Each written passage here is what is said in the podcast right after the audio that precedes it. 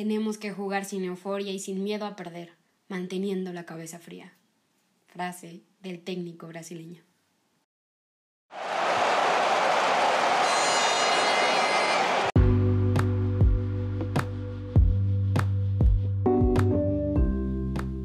Hola, bienvenidos a todos los deportistas. Mi nombre es Jenny y estoy trabajando en conjunto con Sofía González.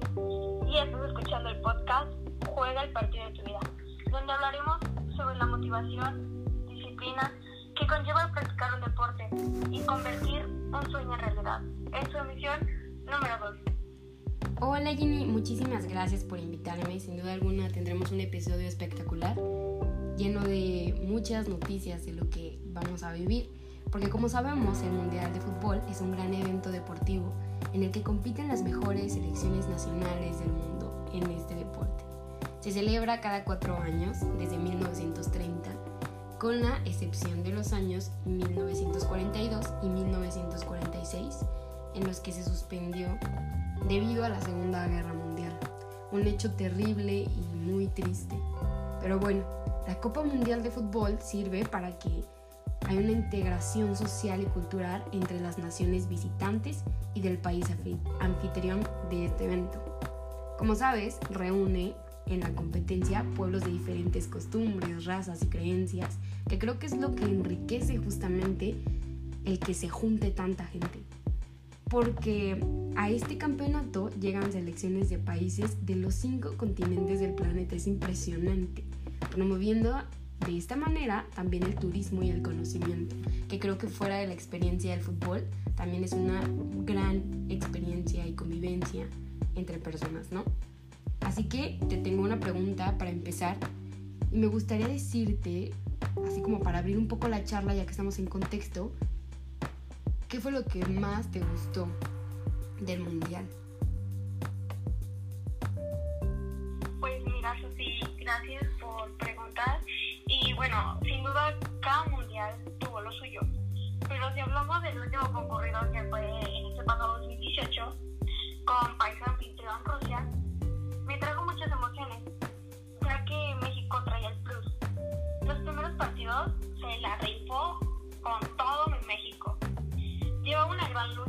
y la verdad que andaba guerreando su lugar con todo.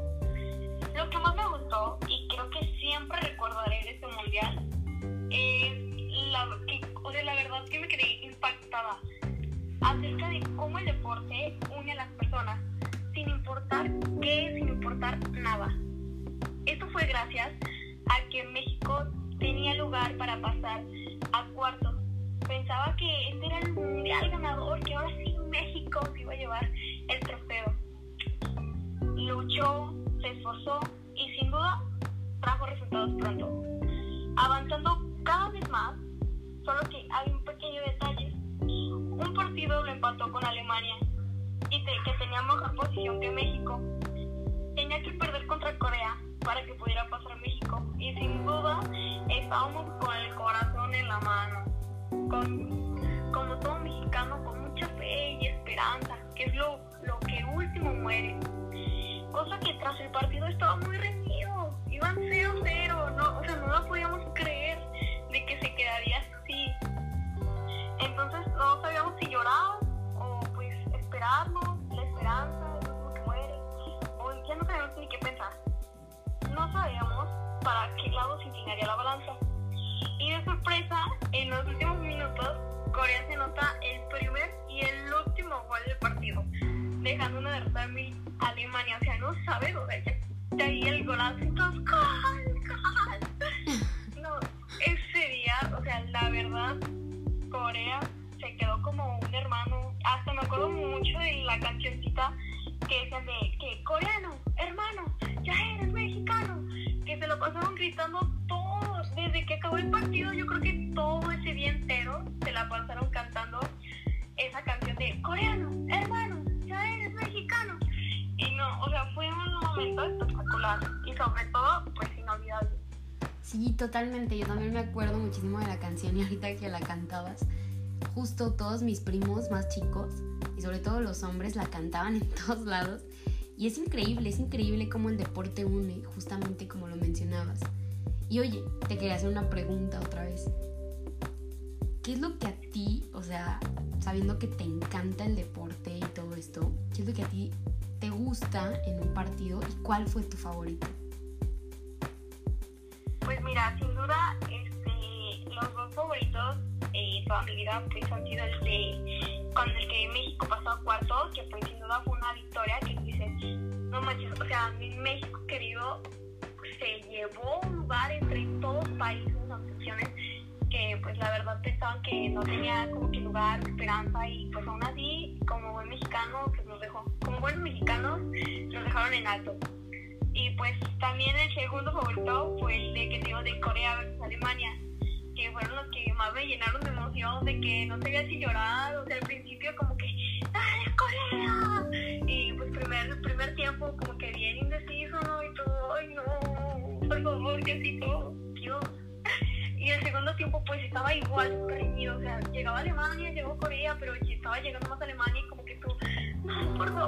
por favor resiste. Y ya pues cuando notó el gol, no, pues ya te imaginas toda la emoción, ¿no? Y de que ya cuando pita el árbitro y que se cae el partido, no, pues ya todos así, ¡sí!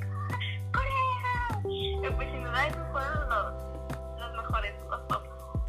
Sí, totalmente. Me da muchísimo gusto escucharte y verte tan emocionada y tan feliz, porque aquí entra la parte humana, ¿no? Donde nosotros sabemos que, un mundial es algo padrísimo, es una experiencia única y sobre todo porque principalmente nos hace abrazar la bandera que representamos y estar orgullosos del país. Entonces, yo también concuerdo totalmente en que son pocos los momentos donde realmente se siente esta pasión al gritar un gol y donde literal se para todo. O sea, yo me acuerdo cuando estaba en primaria, que estaba todavía pues, más chica, ¿no? Y nos bajaban y nos proyectaban el mundial y todo se paraba. O sea, y estoy segura que así en secundaria y en prepa y en los trabajos se para un momento para saber en dónde está tu país y para ver el partido. Entonces es muy bonito, es muy bonito cuando también existe esta rivalidad sana, ¿no? Entre otros países y empieza este cotorreo, los memes de los mexicanos, híjole, ni se digan. Y qué mejor que ahorita platicarlo, siendo un hecho que acaba de pasar prácticamente hace unos días. Y, y qué bonito es platicarlo contigo, una chica que sabe muchísimo de deporte y que yo sé que tú tienes toda esta pasión al gritar el gol y no nada más por, por como hablas y lo expresas, sino porque yo sé que tú lo vives. Entonces, qué padre y yo sé que aquí los que nos van a escuchar, híjole, se van a sacar muchas sonrisas y se van a sentir muy identificados porque, porque es algo que une, une a muchos y mira, deja tú las diferencias de cultura, de color, de estatura, de idiomas, de países, de distancia, lo que tú quieras. O sea, deja tú esas diferencias y todo el mundo real se une en un solo lugar y ahí todos son amigos, todos se toman fotos, todos intercambian de que yo te doy el llavero, tú dame la pulsera y es algo genial, ¿no?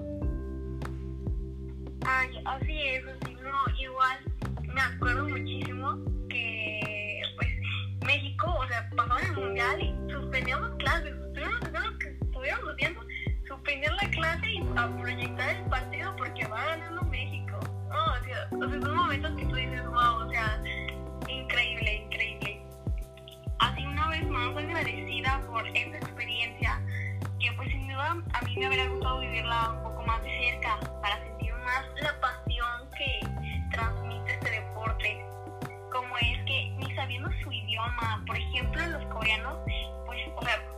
nadie, por ejemplo, pues yo jamás en mi vida en ese momento me hubiera salido lo chino, no sé, hablar mandarín, pero, o sea, independientemente de eso, que no hablábamos su idioma y así, pudimos interactuar de una forma sana y convivir y a vivir creo que fue lo mejor. O sea, la convivencia entre las dos culturas y que pues, por así decirlo, los coreanos también como reaccionaron, pues nos gustó también su actitud que qué grande y qué bonito es el mundo. Totalmente. Y bueno, Jenny, ya nos has dejado sin palabras, así que muchísimas gracias por escucharnos a todos, por escucharme a mí, por tener esta plática y por acceder a ella. Y bueno, ¿qué más que decir que, que viva México y que nos vemos para la próxima? Así es, mi Sofía. Hasta la próxima por esta emoción que transmitimos el día de hoy. ¡Arriba México!